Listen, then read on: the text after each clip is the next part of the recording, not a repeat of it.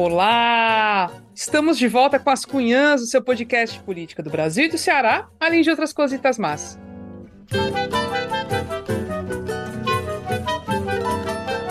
Eu sou Camila Fernandes e, como sempre, estou ao lado de outras duas cunhas jornalistas, a Inês Aparecida. Oi, Inês! Presente! Oi! Diga-me, gente boa! Cunhazetes, curumins e vocês, né? Eu vou falar com vocês também hoje. É, é. É o jeito, né? Nós mesmos. Eu vou dizer que hoje eu tô toda meiga, não, que daqui a pouco eu me zango. Não. São bom. os humores, né? Sobe e desce. Não, mas é, vai, vai ser assunto para se zangar. E tu, Emília Rebouças, tudo bem? Ei, gente, tudo bem. Eu queria começar agradecendo é, a repercussão do último episódio, né? Foi bem bacana. E queria agradecer tanto os que curtiram quanto os haters que nos chamaram de quê? De fedorentas, mulher. Tô até hoje pensando nesses fedorentas. Mas é agradecer, porque o, o, importante é escutar. Não precisa nem gostar, é escutar, acompanhar. Obrigada, gente. Camila e Evelyn, como é que eles sentem que sabe que a gente é fedorenta? A gente nem é, Evelyn. Toda vez que a gente vem gravar, eu tomo meu banho, boto perfume. Pra quê, né? Escolôniazinho barato. Mas eu boto. Aí o outro pega e chama a gente de fedorenta. E não sabia que pelo YouTube, pelos, pelos tocadores de podcast, já sente cheiro. Será Acho que é as caras encebadas da gente? Eu passei até uma, uma base hoje para tirar o encebado. Pois eu me encho de perfume, ó. pode sentir. Ó. Não, é. A gente gosta mais quando é, quando é um tratamento assim respeitoso, uma crítica respeitosa, a gente é, valoriza que só. Mas assim, o fedorento a gente achou graça. Né? Vou fazer eu o quê? Na quinta série, como é Evelyn, quinta série, né? Demais. É. Enfim. Enfim mesmo. Pô, então a gente falou de treta na semana passada, a gente vai falar de treta de novo, só que dessa vez entre Prefeitura de Fortaleza e Governo do Estado. Tretas estas que pioram a cada dia, tá incrível, o negócio tipo, parece não ter fim. O prefeito Sarto, do PDT, e o governador Elmano, do PT, não se entendem, não se falam, e as disputas entre eles estão impedindo um diálogo que poderia render frutos positivos para a população de modo geral.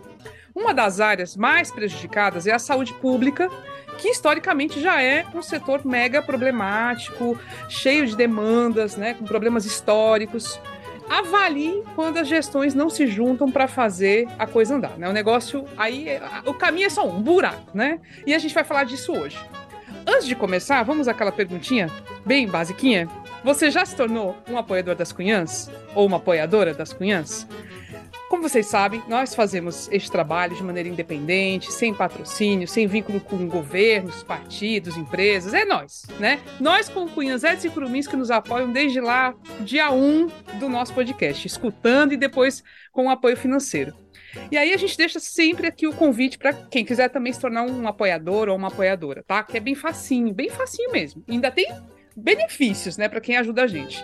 Então, para se tornar apoiador ou apoiadora, você pode contribuir pelo site apoia.se barra ascunhaspodcast, pode fazer um pix para a chave ascunhaspodcast.gmail.com ou pode contribuir pelo aplicativo Orelo, que é uma plataforma de podcasts, e lá tem a opçãozinha para se tornar apoiador, tá? Então, dos três jeitos dá certo. A contribuição pode ser de qualquer valor, mas a partir dos 10 reais por mês você se torna um assinante e passa a receber um episódio extra exclusivo e participa da gravação se você quiser, que é online, a gente faz aqui pela plataforma, avisa direitinho antes. É um assunto que a gente não trata no episódio normal, é diferente. E é bem legal porque tem uma interação legal com os ouvintes. Então, o dessa semana vai rolar agora, viu, por esses dias. Então, vai, se ajeita aí, agilize para poder participar, tá bom? Lembrando, se você mandar Pix, por favor, deixa na descrição do pagamento o seu e-mail para a gente entrar em contato depois, tá bom? E é isso. Vamos lá. Curte a gente nas redes sociais, Twitter, Instagram, YouTube, onde, onde a gente estiver, curte a gente, partilha o episódio, comente, que já ajuda bastante também, tá bom? Agora sim, bora começar. Música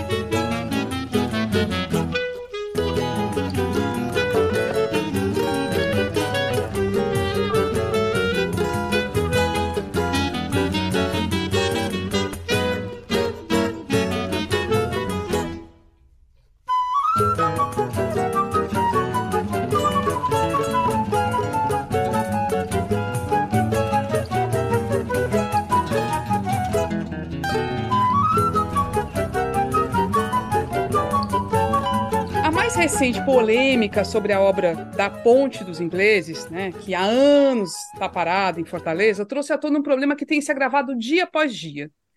O entendimento, né, a falta de entendimento entre o prefeito José Sarto e o governador Eumano de Freitas, que começou o governo esse ano, né?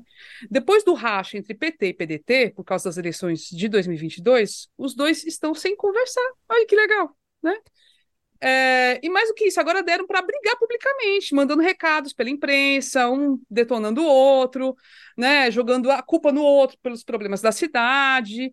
Então a gente vai falar um pouquinho disso, né? A gente tinha tido uma ideia inicial de tratar especificamente a saúde, mas não dá, é, é tudo, né? Tá tudo é um mutuado de problemas que tá, estão acontecendo que eu pessoalmente fico constrangida cada vez que surge uma coisa nova, né? Porque são do, dois cabaré né? Dois velhos aí, um falando besteira por cima de besteira e a cidade no meio de estudo esperando que as obras aconteçam. Sinceramente, pelo amor de Deus, né? Há formas de resolver questões e, e principalmente questões políticas. Ebele, começa aí fazendo um resumo da treta, pelo amor de Deus. Bora, mulher. Vou começar aqui por essa última, mais recente, que é a da Ponte dos Ingleses, né? Ali na Praia de Iracema, ponto turístico. E uhum. essa treta aí mais recente, ela inclusive eu acho que dá uma guinada, é um ponto de virada, talvez, na estratégia de, de comunicação e estratégia política mesmo do Sarto e do vice-prefeito Elcio, né? Porque eu até comentei nas redes sociais, no Instagram da gente, que é, o, o Sarto e o Elcio fizeram um vídeo, né, com o seguinte tom: se o governo do estado não faz, a prefeitura faz. E aí puxaram essa história da Ponte dos Ingleses, que é uma obra, né? Eles estão faz tempo que essa história se arrasta. A obra de reestruturação e requalificação da ponte, que é uma obra compartilhada entre prefeitura e governo. E qual foi o acordo? A prefeitura ia fazer a parte estrutural, ali a, a, os pilares, né, as vigas, não sei o quê, deixar tudo mais ou menos pronto para o governo ir lá e fazer os quiosques, a requalificação e tudo mais. O acordo era esse. E aí a prefeitura né, teria feito essas obras estruturais, teria finalizado no ano passado, e desde então a obra do governo não teria andado, não andou de fato, o negócio não não está andando, não tem obra lá, no momento não tem obra lá. E aí a prefeitura vem à tona, vem nas redes dizer, pois o governo do estado não fez e agora a prefeitura está tomando a obra para si. Vamos, vamos fazer e vamos terminar essa requalificação da ponte dos ingleses. A Superintendência de Obras Públicas do Governo do Estado reagiu com uma nota, diz que não era bem assim. Olha, a gente não fez porque a prefeitura não cumpriu a parte dela do acordo. Não tem obra de estrutura ali feita. Mostrou umas fotos lá, teve umas fotos mostrando realmente uma estrutura que parece é, mal acabada, parece realmente precária. Mas a prefeitura sustenta que fez sim, né? Inclusive, o secretário da infraestrutura do município, Samuel Dias, falou que até o fim desta semana vai mostrar o laudo provando que a obra tem condições de ser finalizada. E aí eu também questionei no Instagram que diabo foi isso que, que, que o governo do estado fez, né? Porque mesmo a prefeitura tendo terminado essa suposta obra de requalificação da estrutura no ano passado, só agora o governo do estado disse que não fez a parte dele porque a prefeitura não cumpriu o acordo. Então, do ano passado para cá, deixaram por isso mesmo? e deixar para lá, né? Porque eu acho isso muito esquisito. Se eu tenho um acordo contigo, Camila, né, para terminar um negócio que é bom para a cidade, eu vejo que tu não fez a tua parte, eu deixo por isso mesmo, né? É muito esquisito, é uma versão, na minha opinião, é meio, né, furada. Eu acho que não, não é por aí. E isso foi essa treta mais recente, né? Vamos ver agora os laudos técnicos, né? Porque houve segundo o, a SOP do governo do estado, uma inspetoria do governo que realmente prova que realmente provaria, né, que a ponte não tem condição, está toda estragada lá, e a prefeitura vai mostrar o laudo dela. Eu acho que é isso que a gente precisa ver, né? O Samuel Dias até disse assim: a gente quer um, um, um laudo que até os leigos entendam. Então, vamos acompanhar, né? É, vamos. Acho que o engenheiro que criou a ponte, que é, ela, ela foi criada, ela foi projetada em 1920, é a nova. A inaugurada em 1921. Quantos anos, hein? Mais de 100. 103, é, 102 anos. Isso. Aí era porque não chegava, era dali iam para um porto, não era um porto que parece que navio de grande porte não chegava lá e tal. Tinha aquela partezinha. Aí o, quem, quem criou Manuel Pinheiro de Souza, o engenheiro, nunca pensou que tivesse tanta confusão, né? Depois de 100 anos. Mas realmente, Canguilha, você tem razão, Hebe tem razão. A gente precisa, a gente, que eu digo assim, a população de Fortaleza, a população do Ceará, as pessoas que desfrutam daquela, daquela ponte local tão lindo, tem que saber de quem é, a, digamos, a culpa de não ser, não ir para adiante essa reforma. É, realmente, é, a gente precisa saber, e ninguém quer esse bate-boca, não. Tu que não fez, foi não, eu não, foi tu, foi tu. Coisa feia, parece coisa, parece de menino, vai é, de empurra, empurra. É, é só falando, né? É, o, o, ruim, eu acho que é isso que a Evelyn falou, de, cadê os laudos, né? É, é, que fica só na falação, a gente até comentando né, antes da, da gravação, e para mim, é realmente assim, o que importa para eles é só isso, desqualificar o outro, é a estratégia política, né, estratégia de discurso para desqualificação do outro, e falar, e tentar colar no outro a pecha de incompetente. E eu sou competente. Mas no fim, isso tá raso, igual uma Pires, porque não tem prova, não tem, cadê o documento? De lado a lado. Assim, o governo uhum. do estado perdeu uma grande chance de mostrar esse laudo logo. Fala assim, ó, tá aqui o laudo. Tá aqui. Já não tá feito? Por que, que não mostrou? Sabe? Exato. E a prefeitura é a mesma coisa. Não, nós temos aqui, o... fizemos e a obra tá aqui o laudo. Por que não mostrou também? Então, assim, é tudo muito esquisito, é só bate-boca. E, é, infelizmente, quem perde é a cidade. Infelizmente, porque era um local que as pessoas iam, frequentavam, é, legal, né, iam muito para ver o fim de tarde, o pôr do sol, local bacana. Pois é.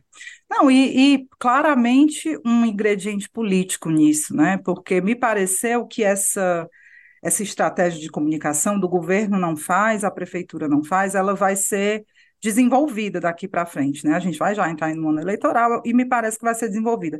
Eles estão falando muito no Aquário do Ceará, né? O Aquário do Ceará ali na Praia de Iracema, parado, vergonhosamente parado, né? Obra de, de, de assinatura, bem, começou com o Cid Gomes, né? Cid Tanto Gomes, Gomes Cid, o, essa briga da, do Aquário também vai ao PDT, né? Quando fala do Cid, e o Aquário, cara, né, é, é usado contra o Cid também. Essa, a, a, o aquário. Ah, e assim, Inês, vergonhoso, porque depois do CID, teve oito anos de governo Camilo. Camilo. O Elmano, obviamente, está há seis meses, né? Mas também já podia ter vindo a público dizendo que vai resolver aquele negócio. Não faz menos uma, uma feira, sei lá, alguma coisa naquela estrutura é, horrorosa. Pode, faz uma, uma praça, não sei qualquer Então, faz alguma coisa. Eu fico pensando nessa brigalhada de, de menino, de buchão, como eu digo, é, nós sermos a capital, a quarta maior cidade do Brasil. Isso é nível, criatura, de briga. Isso não é nível, não. Para a quarta, aí o pessoal se gabando com a Avanta. Avanta disse a quarta cidade do Brasil. Esburacada, suja, diferenças abissais de, de classe. Não vejo nada. E agora uma briga de um prefeito com o governador. Ai, triste. Pula pois é. Não, e não é só isso, né? Voltando aqui para o resuminho, teve confusão envolvendo a taxa, a taxa do lixo, né? Taxa do lixo da prefeitura, que o governo caiu de pau em cima, até deu razão demais ao governo. Teve outra não, confusão. Mas o, o, governo fez uma coisa que eu, dá para considerar inédito, né? Botou a Procuradoria do Estado para mover uma ação contra a prefeitura, contra a taxa do lixo. Isso foi bem assim, é. colocou realmente o Estado contra. Isso foi e bem assim, não, não, ficou só na, na discussão política, né? Verdade. E o Sarto disse que estava rolando uma pressão pesada, né? Inclusive por parte do Camilo, né? Ele fez insinuações dizendo que estava havendo uma pressão pesadíssima contra do, do, do, aparelho do Estado e desses aliados aí do, do, do PT contra a taxa do lixo. Que o vinha, Ciro, né? O Ciro não disse abertamente que o Camilo Exato. foi interferir para acabar com a taxa do lixo. O Ciro disse daquela entrevista. Foi, foi, foi mesmo, bem lembrado. E vingou, a taxa do lixo está sendo cobrada. Está sendo cobrado. Estou pagando a minha. Eu não paguei. Hoje, hoje pagou. Eu não paguei. Vou deixar, mas vou deixar rolar esse negócio aí. Hoje pagou hoje, muito honesto, muito direito, querendo ser direito, com medo de multa. Pagou. Aqui, 99 reais. Foi pago, eu mesmo não pago, não. pois teve confusão também envolvendo a questão das passagens de ônibus, né? É, a prefeitura reclamando que o governo do estado teria de pagar subsídios ao município, para o município manter o valor da passagem. Rolou uma confusão, empurro, empurro, disse-me-disse enorme, e também relacionado à saúde, né, que é mais ou menos o foco do nosso episódio, acabou, acabamos estendendo, mas a saúde você tem aí um empurro, empurro muito grande, principalmente envolvendo repasses do governo estadual aos hospitais municipais e envolvendo superlotação de unidades de saúde do Estado. Em relação a isso, essa, essa superlotação, em março, abril, mais ou menos, o governo culpou a prefeitura por essa, por vários hospitais do estado estarem lotados, porque teria havido fechamento de emergências hospitalares do sistema municipal, né? É, a prefeitura teria fechado unidades para reformar e teria mudado o perfil de atendimento de algumas unidades de emergência, e isso teria é, lotado alguns hospitais do estado. Tu quer uma coisa mais emblemática da falta de diálogo do que isso aí? Porque se eu fecho uma unidade de saúde para reforma, eu converso com o governo e digo, ó, o seguinte, isso aqui vai fechar, para onde é que a gente manda a galera? Vamos organizar aqui uma regulação? Para onde é que a gente leva os pacientes? Vamos conversar? Está vendo isso, gente, não está vendo. Os repasses é outra história. De fato, eu fui até dar uma pesquisada é, nos repasses do governo do estado para o Fundo de Saúde do município, especificamente para média e alta complexidade aqui de Fortaleza. Você tinha ali, ó, 2018, 588,7 milhões, 2019, um aumento, 604,2 milhões. 2020, 523, ficava nessa faixa. 2021, pandemia, isso saltou, pá, 881,9 milhões. E de lá para cá vem caindo. E o que a prefeitura diz é que está havendo, de fato, queda nos repasses. Né? O governo do estado, por sua vez, disse que não, por causa da pandemia, a gente realmente deu uma aumentada, mas passada a pandemia, volta ao normal. Só que a, a, demanda no município é muito grande. A gente vai já trazer aqui algumas versões em relação a isso. E a situação na saúde, meu povo, vocês estão vendo a reclamação direto. É falta de equipamento, é superlotação, a reclamação na saúde está bizarra, as pessoas reclamando que não conseguem fazer exame. Então, assim, é, é, Há, um repa há repasse, continua havendo repasse, mas está aquém do que a prefeitura diz que é necessário para atender um contingente muito grande, e grande parte dessa galera que vem é, é do interior do estado, né? Vou dar, Ei, vou dar um essa, exemplo. Esse repasse agora de 2023, que é 500 e pouco, diminuiu, mas tem que lembrar que ainda estamos no meio do ano. É. E a questão do dizer que foi o governo que acusa a prefeitura de fechar emergências, é bom lembrar que o Ministério Público do Estado, no começo deste ano, é, instou a prefeitura a dizer, explicar por que é que estava fechando. Fechou as atividades do Gonzaguinha, na Barra do Ceará, e o Hospital Nossa Senhora da Conceição, no Conjunto Ceará. Inclusive, já teve protesto há um mês e pouco, novos protestos desse fechamento lá do, do Nossa Senhora da Conceição, por, porque era, era, ali, olha o tanto de bairro, só o Conjunto do Ceará é, é meio que uma é cidade. É gigante. Aí vizinha é. ali tem a Grande Portugal, né? Um monte. Não foi assim, o governo, só que coisa não. A, a, chegou na, na, na, na imprensa, né? As pessoas reclamando, aí o Ministério Público acionou a prefeitura. Não, a gente passou aí, esses. Aí, o... aí o governo Sim. aproveita, né? Porque no bufo também vai na onda. É, porque o, o governo Sarto, lembrando, né, tá no terceiro ano, e nos dois primeiros, ok, teve uma, um rescaldo da pandemia e tudo mais, mas foi um governo extremamente, né, que fez o quê, né? Assim, enfim, fez o quê?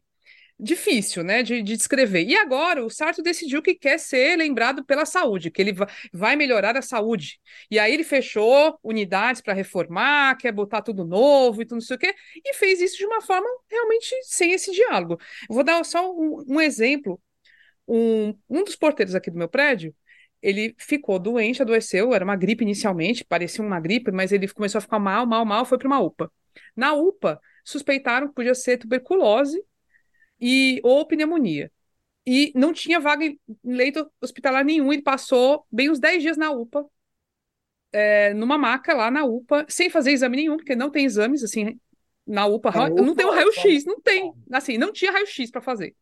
Aí eu sei que ele conseguiu uma vaga no Hospital da Mulher, tá lá ainda, conseguiu uma vaga no, no, na UTI do Hospital da Mulher, mas não tinha tomografia no hospital para fazer. Gente, aí, aí a, a, descobriram lá, enfim, fizeram outros exames, e aí chegaram à conclusão de que ele estava com pneumonia mesmo, a medicação está fazendo algum efeito, ele está melhorando aos poucos, mas ainda não fez a bendita tomografia que ele precisava fazer porque precisa aí, ele tem que ser transferido, ele tem que, tem que ir a uma ambulância buscar, levar para outra unidade para ele fazer essa tomografia, ainda não rolou. Mas, gente, é assim, é, é, esse, essa é a realidade de quem precisa do sistema público de saúde. Essa é a realidade. Sim, é como tu falou no início. Se o negócio já é problema, historicamente problemático, imagine quando tem disputa entre prefeitura e governo do estado, né? É, é cruel. É. Bom, e aí, para falar um pouco mais sobre isso, isso está gerando debate há muito tempo na Câmara Municipal, na Assembleia, né? Os parlamentares denunciando de um lado a outro o governo dizendo que há uma má gestão da prefeitura e a prefeitura dizendo que há uma má vontade do governo do estado em repassar recursos e fica nesse disse-me-disse. Bom, e aí para trazer um pouco a versão do lado do município, eu conversei com o líder do Sarto na Câmara Municipal, vereador Carlos Mesquita, do PDT. Né? E a primeira coisa que eu perguntei para ele, porque assim, o, principal gargalo é o IJF, né? Obviamente, um hospital daquele tamanho. O município tem vários hospitais de média e alta complexidade, que constitucionalmente, se, não, se eu não me engano, é uma atribuição principalmente do governo do estado. Mas o município é, tem vários é, é, hospitais de média e alta. E o IJF é o principal deles, né? E aí agora tem o JF2, e o Mesquita fala um pouco da situação, e aí lembrando que é a versão da prefeitura que a prefeitura tem repetido. Vamos lá ouvir.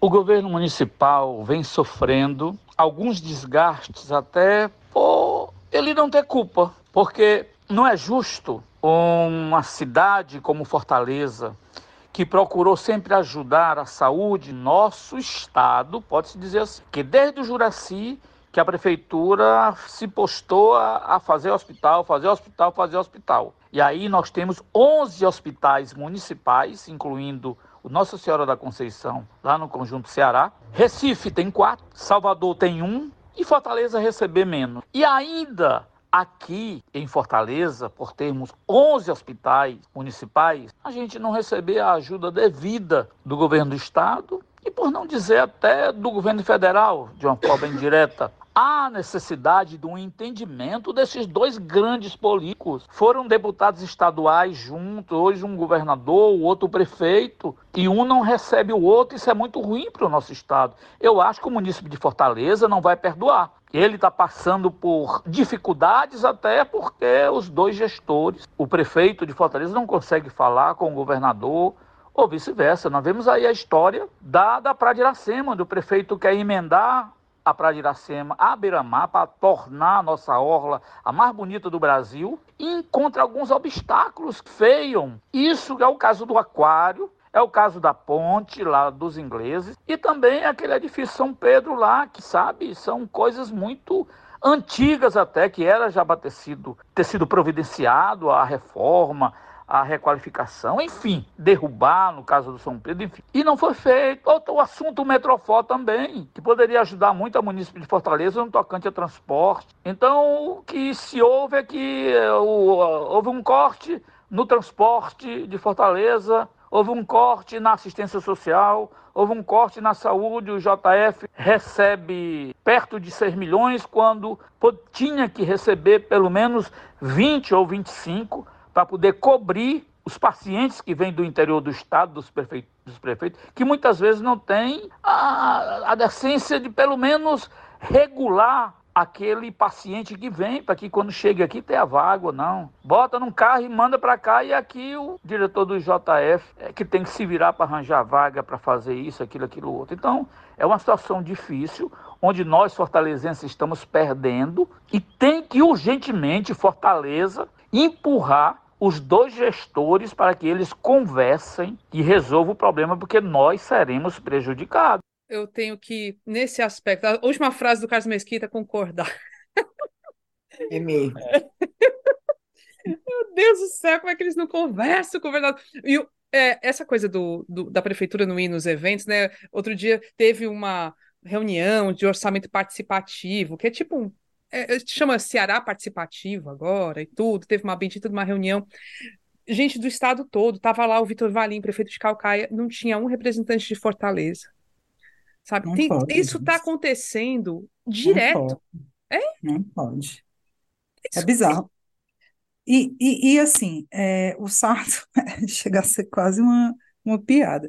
O Sarto está dizendo que vai, o, o Elman está dizendo que vai conversar com o Sarto, porque agora em agosto tem uma reunião com todos os prefeitos, ele vai conversar com o Sarto.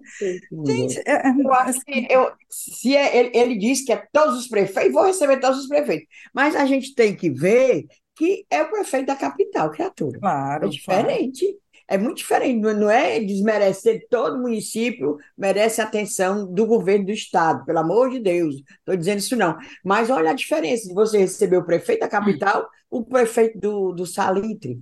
Tu tá entendendo? Nada a ver. Salitre merece respeito, senão vão, vão me cancelar no Salitre ou no Hererê. Mas é diferente, é muito diferente. Inês, isso aí, a... isso aí também é, é, é, Eu acho isso muito bizarrice do Elmano. Historicamente, porém, era comum ter essa disputa prefeitura e estado, né? Aí, eu não sei se você tem memória, mas como é que era a relação Cambeba-Jurubeba? Que era o, o Cambeba, o governo do estado, Tasso, e Ciro, enfim, e o, o Juraci na prefeitura de Fortaleza. Mas nunca chegou nesse nível. Nunca chegou nesse nível, né? Chegou... Falar em Juraci, o Carlos Mesquita, que é o decano, né? Como chama, é o mais velho lá, ele já tem oito mandatos como vereador ele foi durante seis anos o líder do Juraci. Isso. Ele é acostumado a, a, a defender prefeito. Né? Não, defender prefeito. Eu não disse essa palavra, não. Ele é acostumado a defender prefeito. Ele foi seis anos o líder do, do, do Juraci Magalhães. Aí, governo, estou Eu lembro, eu lembro muito das tretas da Luiziane com o Cid. Eu já era repórter do, de, de, política lá do Jornal o Povo e lembro demais. Teve uma confusão que foi dos buracos da CAGES, que a cidade estava toda esburacada e todo mundo puto com a Luiziane, né? E ela disse que a culpa mesmo não era dela, não, era do CID e da CAGES, do governo do estado, que, a prefe... que, a, que a, o governo fazia as obras lá da CAGES e deixava um desnível, botava as tampas dos bueiros, aí ficava aquele negócio de trabalho de porco. Mundrungo uns mondrongos assim, umas coisas horrorosas. Aí teve essa confusão. A confusão do estaleiro. Ali brigaram, viu? Ali Uma brigaram. relação de amor, e, de amor e ódio. Mas eu acho também, eu acho assim, o que está acontecendo com o Elmano e o Sarto é pior, porque tem uma briga por trás, uma, uma eleição que é no ano que vem, e estão brigando em rede social e imprensa, e não conversam de jeito nenhum. E a gente não está pedindo, não é para casarem, não, menino. É, é para se juntarem, casarem, se abraçar, bater foto assim, abraçar. É, não precisa nem aparecer você. Não. Não precisa disso, não. pelo zap mesmo, conversa pelo zap, vão resolver as coisas, para com isso. Ah, não quer nem, não manda nem áudio, não, só mensagenzinha, né? É, pronto. É. Então, aí, para terminar, é, a participação do Carlos Mesquita, ele faz mais cobranças para que a situação se resolva. Ele é. também conversando comigo. Ah, gente, só uma, uma, uma informação adicional sobre essa história do IJF, que ele não fala no áudio, mas ele falou para mim conversando no telefone. Ele falou em números redondos, tá? Diz que o IJF gasta cerca de 50 milhões por mês para se manter, e 50% das pessoas que usam o hospital são do interior do estado, né? E esses 50% né, que, de pacientes do interior que deviam ser bancados pela, pelo governo, havia um repasse que era de tal tamanho e foi diminuindo ao longo das gestões, não é só de agora. E aí o Mesquita disse que hoje é, só é pago para o JF 5,8 milhões e ficariam faltando uns 38 milhões para bancar as despesas com pacientes do interior do estado. São os cálculos que são feitos pelo município, segundo o Carlos Mesquita. Mas aí vamos ouvir é, o restante da fala dele. Espero, como líder do prefeito, poder chegar lá na Câmara e elogiar esses dois grandes gestores, é, o estadual e o municipal, e que se unam. Que o Sarto vá para a reeleição, que tenha um apoio de todos, porque tem que se reconhecer o trabalho que o Sarto vem fazendo. Claro que não é perfeito, mas é a melhor administração que eu já vi no sentido de tentar construir, de melhorar. É só ir em qualquer bairro de Fortaleza e olhar se lá não tem uma escola nova, um, uma, uma creche nova, uma pracinha nova, se não tem uma areninha, um posto de saúde, uma escola de tempo integral. Maravilhoso. Portanto, eu quero finalizar aqui parabenizando ao prefeito Sarto por estar fazendo, tirando é, fazendo das tripas coração para fazer tudo que Fortaleza precisa e tudo que o fortalezense esperou dele, porque nós já estamos quase chegando nos 100% do que foi prometido. E a gente espera também que o nosso governador é humano, que foi que nós temos tanta esperança, né, de por ele ser novo, ser de um PT mais moderno, fazer um Ceará melhor, e eu acho que ele vai fazer, afinal de contas, são quase 200 municípios que ele tem que olhar. Nós não estamos querendo a exclusividade aqui para Fortaleza, não. Tem que atender os outros também, mas que ele dê uma olhadinha aqui para a nossa Fortaleza, ajude o nosso prefeito Sarto, porque aqui é 30% do eleitorado.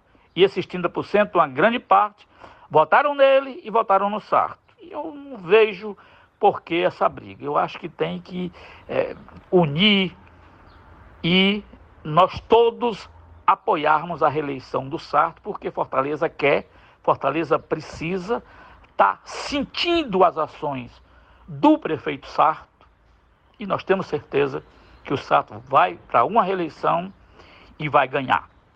Muito obrigado. É, não, eu não estou sentindo tudo é isso que ele está falando. Eu estou fazendo. Não, é porque eu estou mesmo rouca, é pigarro, não foi mangando do menino, não. Agora, o que eu acho engraçado é como o Carlos Mesquita consegue ter, assim, dois tipos de fala. Na Câmara, ele não é assim. Quando ele vai para o púlpito falar, ele baixa a lenha. E ele tem um assessor que fica buzinando no ouvido dele, sabe? Aí ele, pá, Menina, não é assim, não. Achei ele chiquérrimo, achei foi? alto nível, foi bacana, pedindo harmonia. Menina, tão, não foi bacana? Pois o, o outro Carlos Mesquita, que fica lá na Câmara, não é assim, não. É assim de jeito. Já que ele está fazendo uma reforma íntima que nem tu, Quem... Né? Isso, está fazendo a reforma íntima que eu faço. É, é pode ser. Pois é, e aí a gente também ouviu o outro lado, né, Inês? Assim, a gente tá, também foi atrás de ouvir o lado do governo do estado, afinal, né? É uma briga os dois aí, não sei o que é, é, sinceramente, é, mas tem que, que ouvir. os dois lados mesmo, nessa, nesse caso. Agora, quanto a essa história do JF, Eble, tu não era nem nascida ainda, já tinha essa reclamação que os, os, pacientes do JF, 50% era do interior, era desastre, era de sei o quê, de moto, era isso, e que os governos nunca contribuíram com o JF dizer que o motor era moça, e tu não tinha nem nascido, já tinha esta reclamação. Mas e é, verdade. É uma é verdade. Recorrente, é recorrente. Mas é uma verdade assim, mas hoje pelo menos tem os hospitais regionais, né, que foram desde a é. época do Dr. Lúcio Alcântara, foi, começou a criar, o CID investiu muito nisso para descentralizar. É, o regional então, do, do Norte, eu... que é em Sobral, lá do Cariri, lá no Juazeiro. Tem no Sertão, é, tem, é, tem, tem alguns uhum. hospitais, assim, precisava ter uhum. mais, mas já melhorou. As UPAs, né, nos cantos todos. Eu acho assim, é, eu não sei se é 50% mesmo, aí teria até que avaliar, mas claro que o, o, Estado tem que contribuir mais, porque é muita gente no interior, com certeza, para o JF. Bora ouvir agora o lado da, da, do outro lado da briga, né? Aí eu falei com quem? Deputada Larissa Gaspar, que é do PT, um, um, bem vibradora. Eu perguntei se é verdade que o governo não está repassando verba para a área de saúde da prefeitura, como o pessoal da prefeitura reclama. Aí até eu quis saber se o governo do estado está com problema de caixa, né? Se está sem recurso, que também falam muito isso. E diga lá, companheira Larissa Gaspar. Queria inicialmente saudar todas as ouvintes e todos os ouvintes do programa das Cunhãs e dizer que é lamentável a gente ter que assistir esse festival de desinformação proliferado pela Prefeitura de Fortaleza com relação ao governo do Estado para tentar transferir a responsabilidade pela péssima gestão da Prefeitura de Fortaleza ao governador Elmano. Sarto não tem capacidade técnica, política, administrativa de gerenciar a cidade de Fortaleza e de mitigar seus problemas, então prefere transferir os problemas da sua péssima gestão ao governador Elmano. E aí, sobre a saúde, é importante a gente afirmar que o governo do estado repassa sim recursos para garantir atendimento à saúde do povo fortalezense. Só para o IJF são 6 milhões de reais por mês. Recentemente, o governador conseguiu, junto ao Ministério da Saúde, 107 milhões de reais só para o tratamento de câncer em Fortaleza, que o prefeito Sarto decidiu suspender o atendimento. É, o governador conseguiu também agora 10 milhões de reais para o ICC, garantir a continuidade do atendimento aos pacientes com câncer. Abriu também uma licitação de 12 milhões de reais para instituições particulares de saúde se habilitarem para também garantir um atendimento a pacientes com câncer. Fora isso, o governo mantém em Fortaleza diversas unidades de saúde, Hospital de Messejana, César Caos, HGF, Hospital Albert Sabin, Hospital Mental, UPAS, CEL, Leonardo da Vinci, Valdemar de Alcântara, e o custo dessa rede de saúde do governo do estado em Fortaleza soma 900 milhões de reais por ano. Então, existe recurso, sim. A Prefeitura de Fortaleza fica dizendo que a saúde financeira do Estado está comprometida. Isso é uma mentira. A Secretaria do Tesouro Nacional dá ao governo do estado do Ceará nota B de saúde financeira. O que, que significa isso? Que o estado possui recursos em caixa e tem capacidade de investimento. Então, o povo de Fortaleza não caia nas mentiras espalhadas pelo prefeito Sarto. O governador Elmano tem compromisso com todo o estado do Ceará com a população de Fortaleza investe sim na política de saúde para garantir o atendimento do cidadão e da cidadã de Fortaleza. Muito bem, foi bem assertiva, né? Olha, o que bem... acontece, o que tem acontecido, viu, Camila? Eu até mencionei brevemente, é que assim, durante a pandemia, os recursos para a saúde do município, eles realmente dispararam.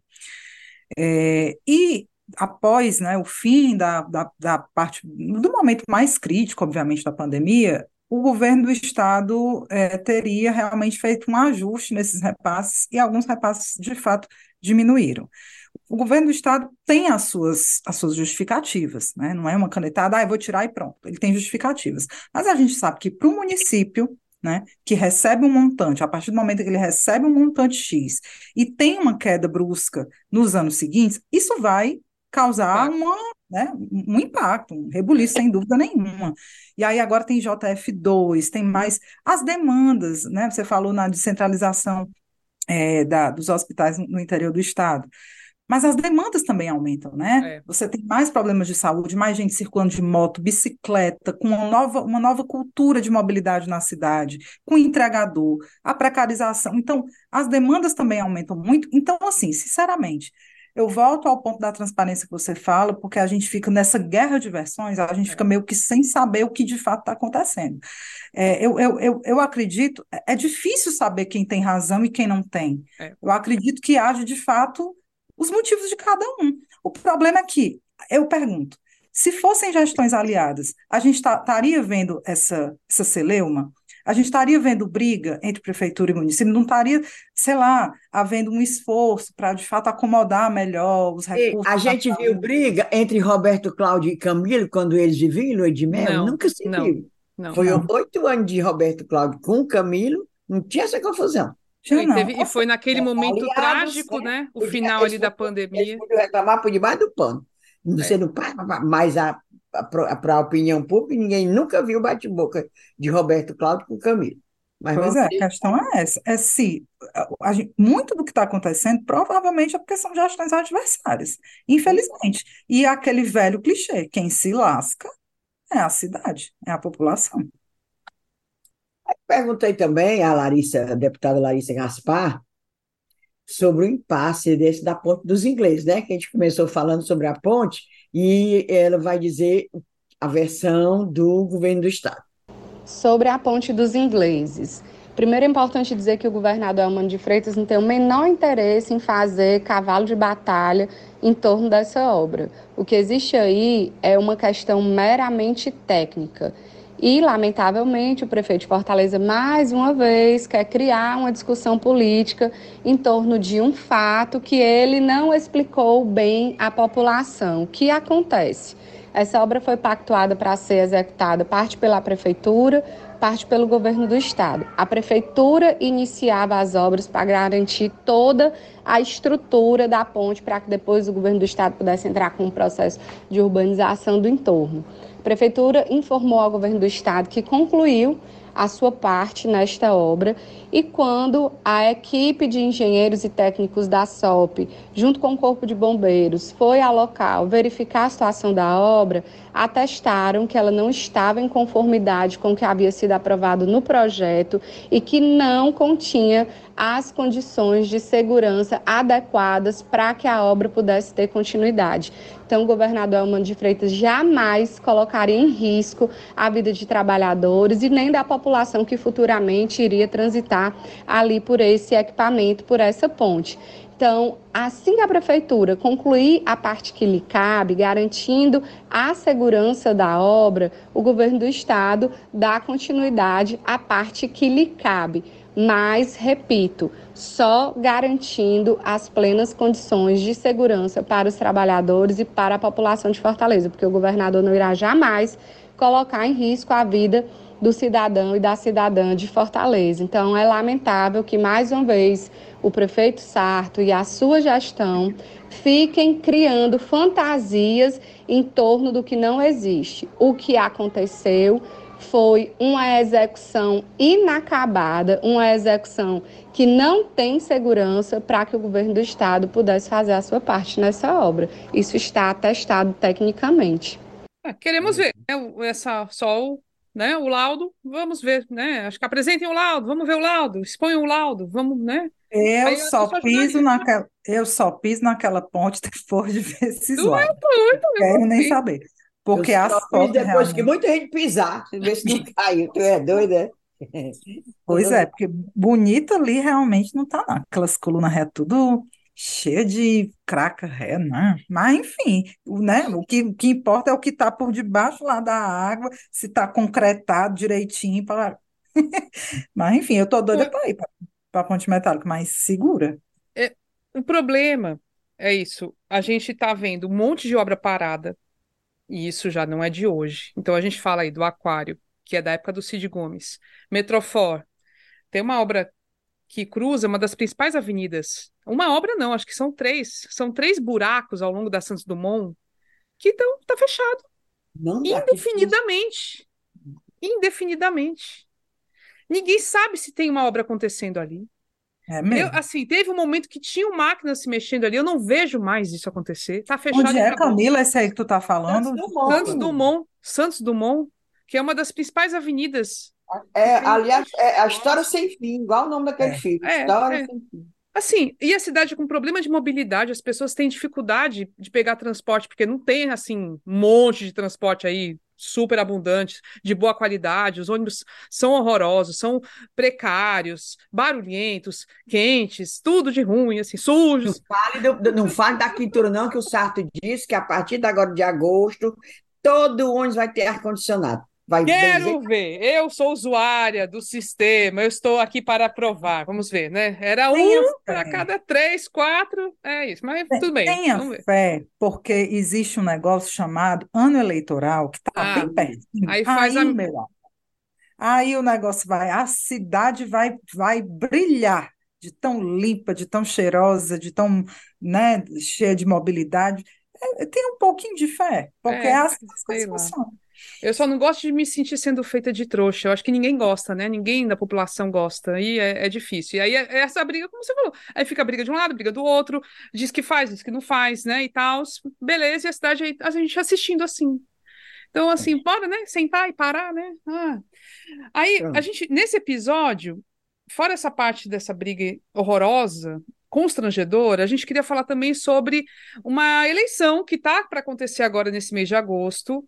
A gente vai falar rapidamente, mas é que já está movimentando a cidade, tem às vezes é, adesivaço em certos pontos, tem muita coisa nas redes sociais, já tem muita coisa nas mídias também, quando você é, é, nos jornais e tudo, e a gente queria, né, situar os nossos ouvintes também sobre o que está acontecendo, que é a disputa pelo Conselho Regional de Medicina. No, no país todo, todos os conselhos estão em disputa, e a gente vai falar mais especificamente do Conselho Regional de Medicina do Ceará, onde tem duas chapas né, que estão concorrendo à, à eleição deste ano. E a, a, eleição, a escolha, vai ser nos dias 14 e 15 de agosto, tá bem pertinho. Vai ser pela primeira vez online.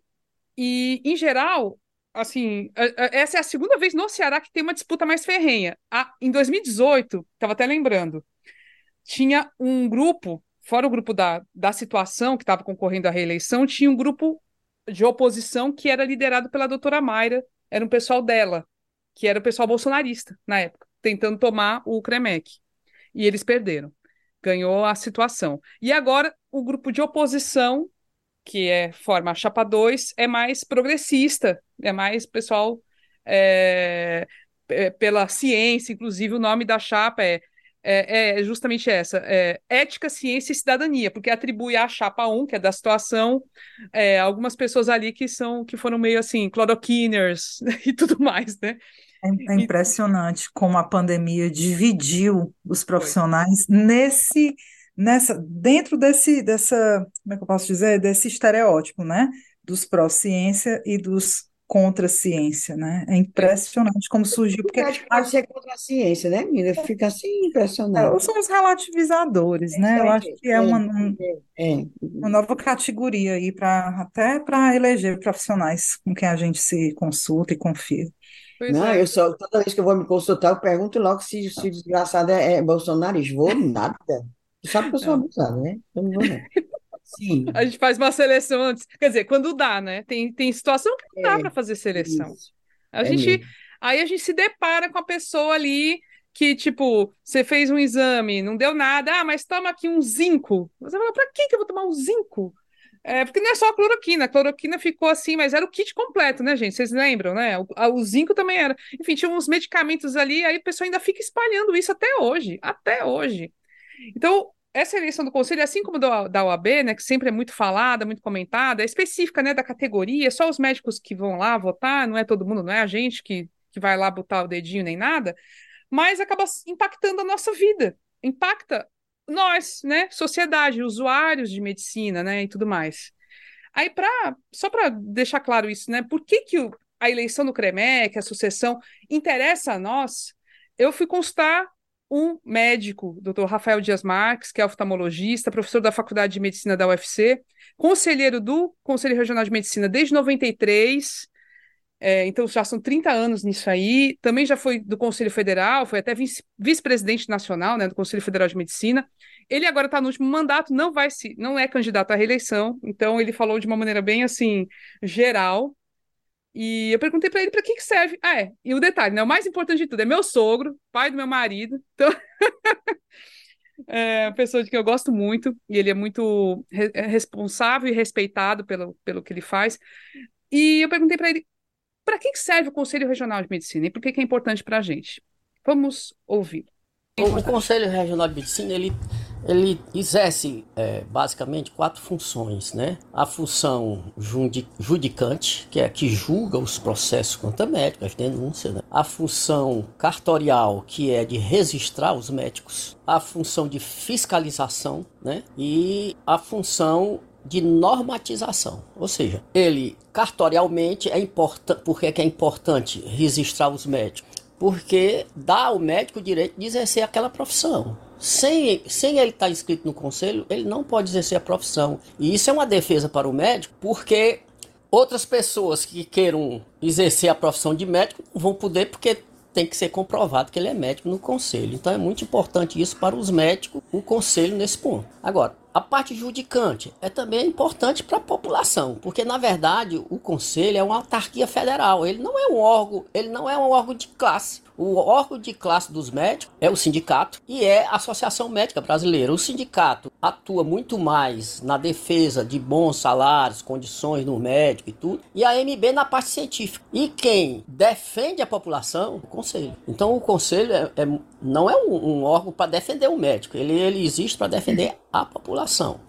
Não só da, da vamos dizer assim, do, do, do, exercício ilegal da medicina, como também para a melhor maneira da medicina ser exercida. pelas normatizações, que aí é a parte que é o, o conselho é quem diz o que é que o médico pode e o que é o que o médico não pode fazer, né?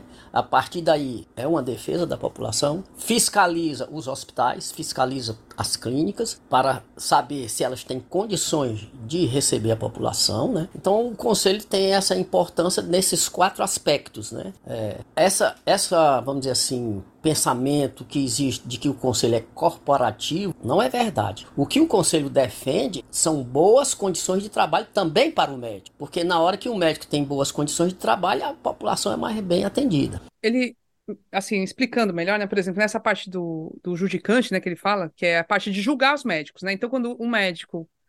É, quando acontece um erro médico, quando acontece uma situação em que o paciente é prejudicado por uma atitude de um médico ou de um hospital, as, nós, cada um de nós, a gente pode denunciar esse médico, né? E é esse julgamento é feito no Conselho de Medicina. Fora a parte da justiça comum, né? Que é, assim, a pessoa pode e tem o direito de também processar o profissional na, na, nas instâncias judiciais comuns, né? Mas lá no conselho, os médicos podem até ser cassados, né? Pode, pode deixar de ter o direito de exercer a medicina. E aí ele explicou o seguinte, que há uma diferença, né, entre o erro médico e o insucesso. O erro médico, ele, ele só acontece em três situações. Quando há imperícia, imprudência ou negligência. O que significa isso? A negligência é quando tem uma falta de atenção, falta de cuidado do médico. Há muitas situações assim, a gente sabe, né? A imperícia é quando o médico não é totalmente capacitado para realizar um tratamento que gerou o erro. Então ele tem, ele, ele sabendo disso, que ele não tem capacidade para fazer aquele procedimento e vai lá e faz, então ele pode ser processado e isso é um erro médico. E a imprudência é quando o médico opta precipitadamente por procedimento não indicado e não comprovado. A gente viu uma ruma dessas coisas durante a pandemia, tratamentos absurdos e que geraram, inclusive, morte né, de pacientes por conta desses tratamentos. A gente não viu ninguém punido, né? Também tem isso. Então, é. mas ele disse assim que por mês são pelo menos uns dois médicos caçados no, pelo Conselho é, Federal de Medicina, sabe? É, no Brasil? A, a, é, no Brasil. Tem, tem muitos casos, acontecem muitas vezes. E as punições não são só de cassação, né? Tem outros tipos de, de punição, né? Mas há, sim, também assim esse movimento é por isso que eles assim uh, vão escolher quem né então dependendo da turma que entra no conselho vai ser mais conivente com certas práticas do que outra turma né então isso depende muito claro e é por isso que tem a disputa e é por isso que é, importa para a gente também então, a disputa é a chapa 1, experiência e novos rumos, e a chapa 2, ética, ciência e cidadania. Se eu fosse médica, votaria na chapa 2, né? Mas não sou. Pois é, mas, é, a gente não é, mas. Provavelmente isso. Torcer é livre, né? Ora mais. Hã? Torcer é livre, né? Torcer é livre, pois é. Torcer é, é difícil. A gente tem a torcida mesmo, a torcida da chapa 2 isso da chapa 2. Aí o, o doutor Rafael Dias Marques falou também daquela, da questão que é, é, a atribuição do conselho fiscalizar uh, o exercício da profissão, fiscalizar, dar o, o, o aprovo para o médico exercer a profissão. E, ultimamente, menino, o que a gente está vendo é um monte de falsidade né, ideológica. É. Nunca vi, quase toda semana, todo, pelo menos uma vez no mês sai doutor fulano de tal, entre aspas, estava é, trabalhando numa UPA, não sei aonde, não era médico. Outro, era uma, outro dia foi uma, uma, uma jovem que comprou o diploma, sei lá quanto, 300 mil reais. Tem dinheiro para comprar diploma, tem dinheiro para fazer um curso, não tem dinheiro para estudar, não tem vergonha na cara, não, um diabo desse. Aí, meia sempre, é com muita frequência, ultimamente, a, a, pegando esse, esse, pessoal. E não é o conselho que, que, que pega, não. Às vezes eles usam o, o CRM de outro médico, aí o médico verdadeiro descobre. Gente, está um absurdo, está demais, está demais. E na área da estética, né? Esses que inventam que são cirurgião plástico, gente, é demais também. Demais. É, e é o conselho que tem que fiscalizar. E, e, e aí, isso, é, assim, quando a gente vê que não está fazendo, né? Porque é, tem que mexer, né? Tem que ser alterado ali, tem que mexer. Com certeza. Eu perguntei para ele também sobre o papel do conselho num momento, por exemplo, como na, na pandemia, em que o Conselho Federal foi conivente, né, teve uma complacência clara do Conselho Federal de Medicina com tratamentos claramente não eficientes, não eficazes contra a doença, como o uso da cloroquina e, e etc. Né? E eu perguntei para ele, sim, assim, qual é o papel do, do conselho numa situação dessas, né? Vamos ouvi-lo. O papel real do conselho é pela ciência. Se houve algum de desvio nesse ponto, não é o papel do conselho, né? O Conselho Regional de Medicina do Ceará não foi a favor dessa tem, tem parecer do Conselho colocando a vacina como uma coisa importante. O Conselho Federal ficou numa situação em cima do muro, vamos dizer assim, sem, sem proibir, mas também sem dizendo que não é bom. Então ficou uma coisa que foi muito mal vista pela população. Mas é, o, o que o Conselho tem que se basear é na ciência. É tanto que nenhum procedimento pode ser aprovado nos Estados Unidos. Se ele não for aprovado no Conselho, no Conselho Federal de Medicina, ele não pode ser exercido, não. É considerado experimental. Então, um, um procedimento que fazem lá na China, o médico não pode chegar e porque viu lá na China quer fazer aquilo aqui.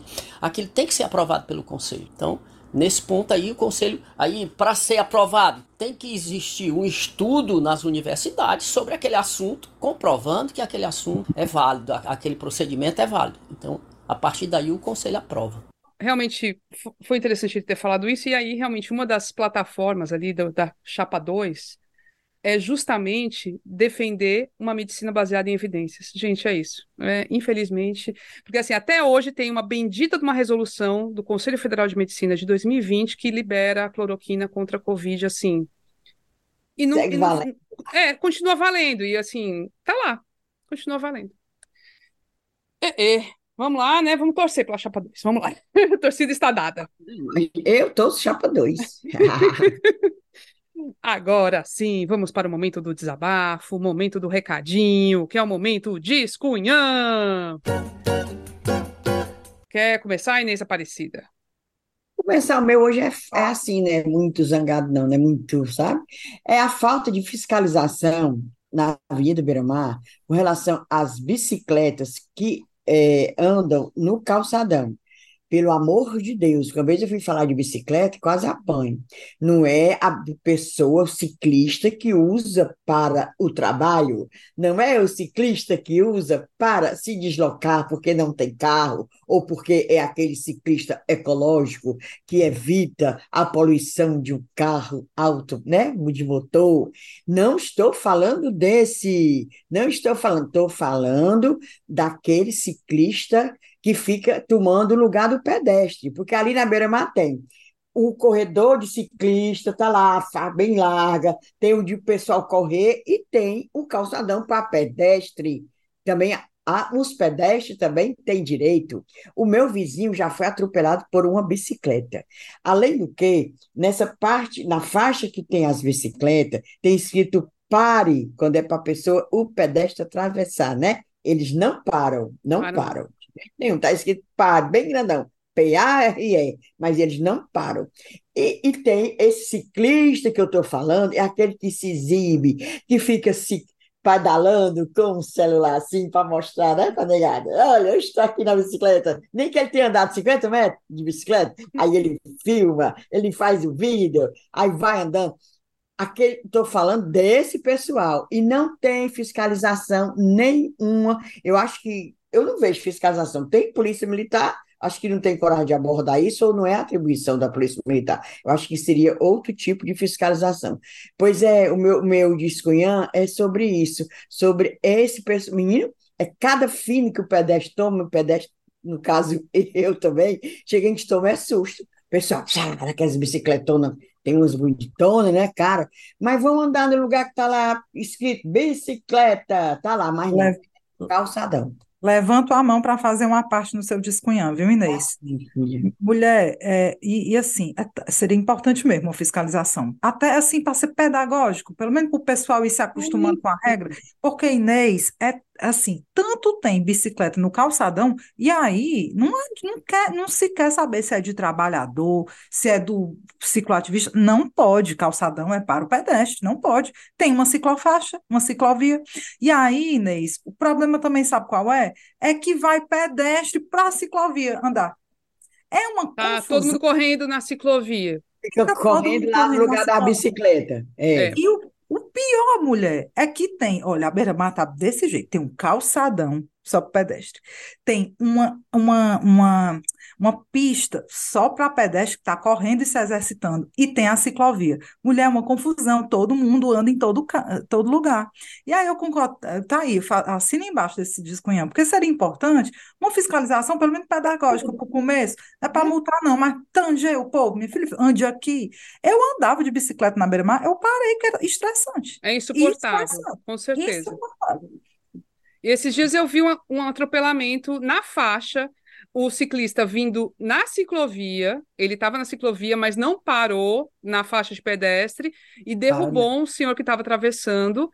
E assim, ficou por isso mesmo. Nada aconteceu. Assim, Hum, ainda tá bem que errado, não, a não se errada. machucou, mas É uma, é eu uma vi. zorra. É uma zorra mesmo aquilo É, ali. é. Eu sei porque eu ando todo dia e vejo. Além do que, fora, fora essa situação, anda, tem umas coisas muito, como foi o caso Mesquita disse, que a melhor administração, imagine bem aqui na Beira-Mar, muito sujeira, roubo de placas. Tem uma, uma, uma, uma- um monumento lá do fulano, que eu estou doido para saber como é o nome do miserável. Só sei que ele é da Marinha, um almirante. É uma estalta que Meu, tem aquela lá. estátua é horrorosa, Liz. Eu não pedestal, sei é nem se eu tenho coragem de saber. Eu não queria, não, eu, talvez. eu queria saber quem é aquele, aquele pobrezinho que está lá. Aí tem aqui um pedestal que tinha a placa, que tinha o nome dele, quem era o fulano, que é que foi homenageado. Roubaram que as placas de bronze dá dinheiro, né? Só ficou uma que é o dia da inauguração. Prefeitura de bote outra lá para eu saber que eu não, que Bota eu de não. plástico, pelo menos, aí ninguém vai roubar. É de Ah, acrílico, ninguém quer, talvez. Eu saber quem é aquele miserável que está lá em pé. Não sei quem é, não. E tu, Desculpa, Rebouças? Mulher, meu Diz, descunhão Cunha. também, também tem a ver com fiscalização, viu? E é um descunhão assim que eu me chateio de fazer porque ele é reflexo de um negócio chamado pobreza, sabe? Que é o seguinte, continuam, isso foi até uma sugestão de um, um curumim nosso, que eu não lembro se falou no Instagram ou no Twitter, mas continuam os roubos, os furtos de, de fiação que deixa os semáforos apagados. Semana passada eu vi um monte, tanto perto da minha casa, quanto em vários outros lugares, tem corredores de semáforos apagados por conta de roubo de fiação. E além disso, o que está rolando muito também, também tem um caso na minha família, é furto de casas que estão fechadas para alugar, sabe? Casa que não tem gente morando, está havendo uma verdadeira, assim, é é assim, o povo entra e dá pena. Só não leva os tijolos. Eu não sei, assim, só falta mesmo levar os tijolos. Mas levam tudo. E o pior, é, essa galera, na casa da minha sogra, até roubaram o, o portão de alumínio. Agora me diz como é que a pessoa leva um portão nas costas e não é abordada. Então, é, me diz, o portão Pena daqueles. assim, não, roubou o celular, tô no bolso, vai um portão, um né? portão, minha irmã. E são esses furtos que, assim, a impressão que se tem é que não dão em nada, sabe? Você fica com raiva da, dos órgãos fiscalizadores, porque você não vê retorno de gente, né, sendo punida, mas você fica triste, porque isso é a pobreza, isso é o vício, é assim, é o que há de pior, sabe? É o que há de mais vil, pequeno, enfim, é um descunhão assim que eu não sei de quem que eu fique com raiva, não sei. É, É é, isso, meu é isso, é. E tu, Camila, vai reclamar de quê? Eu vou reclamar do, de um não é conterrâneo meu. é- ele está lá em São Paulo, mas é carioca. É o Tarcísio, é o Então, governador de São Ele Paulo. é carioca, não era nem para os paulistas ser, é, terem eleito aquele homem. Pois é. Ter A eleito, gente, a gente teve já al- alguns episódios atrás, a gente falou da chacina do Curió, que aconteceu em 2015 em Fortaleza e que vitimou Isso. 11 jovens, né? Na maioria eram jovens, homens. Aleatoriamente, a- policiais saíram matando no bairro do Curió, na Grande Messejana, por conta de uma vingança, porque um policial tinha sido morto um dia anterior e tudo mais. A gente te- traz um relato bem forte disso num dos episódios que a gente trouxe mais recentes. E o que aconteceu neste final de semana, né? Desde quinta-feira. Quinta-feira, um policial foi morto numa comunidade lá no Guarujá, no litoral de São Paulo. E depois disso, a polícia foi para lá e arregaçou. Arregaçou. Muitos relatos de simplesmente policiais entrando nas casas das pessoas, torturando, levando embora as pessoas. É, uma situação muito semelhante, muito semelhante, igual à que aconteceu aqui em 2015. Aqui a gente viu os primeiros condenados por esse crime. Então, quatro policiais foram condenados recentemente no julgamento. Eles vão poder recorrer ainda e tudo mais, mas apenas longas, bem pesadas, por crime realmente doloso, intenção de matar e tudo mais. Lá em São Paulo, não sei, porque o Tarcísio veio à tona, veio a público falar que ele está muito satisfeito com a polícia de São Paulo. Ele está muito feliz com a polícia de São Paulo e acha que a polícia agiu corretamente, porque tiraram a vida de um pai de família. Sendo que eu, sinceramente, assim, ainda ninguém provou, como aconteceu na época que falaram, na época, que eram todos bandidos, né, os que tinham sido mortos. E depois se constatou que não eram bandidos. E mesmo que fossem, no Brasil não tem pena de morte. E mesmo que houvesse pena de morte, não existe pena de execução sumária no Brasil. O, o, o, policial ele não tem, não tem esse poder, ele não pode se dar esse poder de julgar, de sentenciar a pessoa ali na hora, não. Isso é coisa de país. Isso é, isso é coisa de quê? é de, de, de estado de exceção. Sei lá. É, é onde não tem justiça nenhuma. Então, assim, é lamentável, é triste. E, assim, aí eu só concluo falando o seguinte. A, como diz a Inês, a imprensa livre, a grande imprensa, aí fica taxando, querendo colocar no Tarcísio o rótulo de moderado. Nossa, ele é, ele é centro, né? É um centro-direita, moderado, a pessoa mais equilibrada. Para mim, é um bolsonarista da pior espécie sanguinário, tá com sangue nas mãos agora. Ele participou disso, ele é cúmplice. Então, deixo aqui meu protesto. E assim, nunca na vida eu vou dizer que Tarcísio é moderado. Assim, ele já deu provas recorrentes de que não é nada moderado.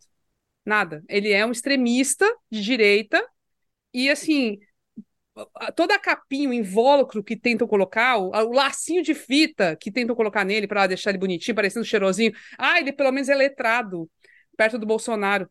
Meu, pelo amor de Deus, entendeu? É esse meu descunha. Muito bem. Ah, desabafado. Embaixo também. Assina embaixo também. É. Agora vamos para os cheiros, um momento mais leve, né? Eu, a rainha da lezeira, hoje tenho cheiros. Olha. Anotei aqui, um cheiro para Daisy, companheira Cunhanzete, que me encontrou no Cine São Luís, e a bichinha até falou, mulher, eu sei que tu não vai me mandar mesmo, porque tu não anota, mas assim que ela saiu, eu pá, pá, pá, pá, anotei, ó. E para a Elana, que trabalha na UFC, né, hoje a gente se conheceu, ela não sabia que tinha ligado mais ou menos no minha pessoa, aí descobriu que eu almoçava é, por ali, foi lá falar comigo, e eu, pois tá aí, vou anotar também. E é um beijo para ela. E, e ela foi convertida pelo irmão, Aloysio. Aí ela, mulher, por manda um, um cheiro para ele também. Pois tá aí, ó, meu cheiro bem cheiroso para vocês. Muito Pronto. bem. Manda, Inês. Para Gisele Lima das Neves e para Julie Albuquerque. Tá aí, meus cheiros. Elas são cunhazetes, manda recado, manda coisas nos direct, conversa, conversa muito com elas. Pois um beijão, cheirão, cerveja gelada. Que vocês gostarem, quiserem vinho também, eu mando. Muito Beijo. bem. Eu hoje vou deixar o cheiro embaixo de vocês, que eu estava off de férias. Estava Tava off. off. Então. Tinha eu nenhuma só- cunhazete lá em Jeri, não? Nenhum curumim? Não. Tinha muito gringo, povo gringo lá. Não tem. Gringa, gringa ainda É. não ouve, não. gente. Não, não. Ainda as conhas, é? Comece a parar as conhas. Bom, gente, é isso. Chegamos ao final de mais um episódio, agradecendo a sua paciência, a sua, o seu carinho, tudo que você sente por nós. Obrigada, obrigada, obrigada. Só menos os hates. né? E Os vamos hates é torcer só que acabe essa briga, né? Prefeitura e governo. A- É, é, a gente não tem culpa da briga, a gente só tá contando também, né, mas... E aqui, deixando a lembrança, se quiser se tornar apoiador ou apoiadora, pode ser pelo site apoia.se barra ascunhaspodcast, pode ser pelo Pix para a chave ascunhaspodcast.gmail.com ou pode ser pelo Orelo, você escolhe, vai lá, se você escuta a gente só também de, de compartilhar e de falar bem, já estamos muito felizes, vai lá. A gente passou de mil avaliações no Spotify, eu pedi outro dia. E, e o pessoal foi lá e botou as estrelinhas, coisa mais linda. Oh, meu Deus! Povo Foi- bom. ah, Foi lindo demais. Ai, achei lindo, achei lindo, gente. Obrigada demais. E, e é isso aí. Na produção do episódio tivemos eu, Inês Aparecida e Ebele Rebouças. O apoio nas redes sociais é feito pela empresa Ponto Indie. A trilha sonora é a música Barroada Gagá. E é isso, até a próxima semana. Valeu!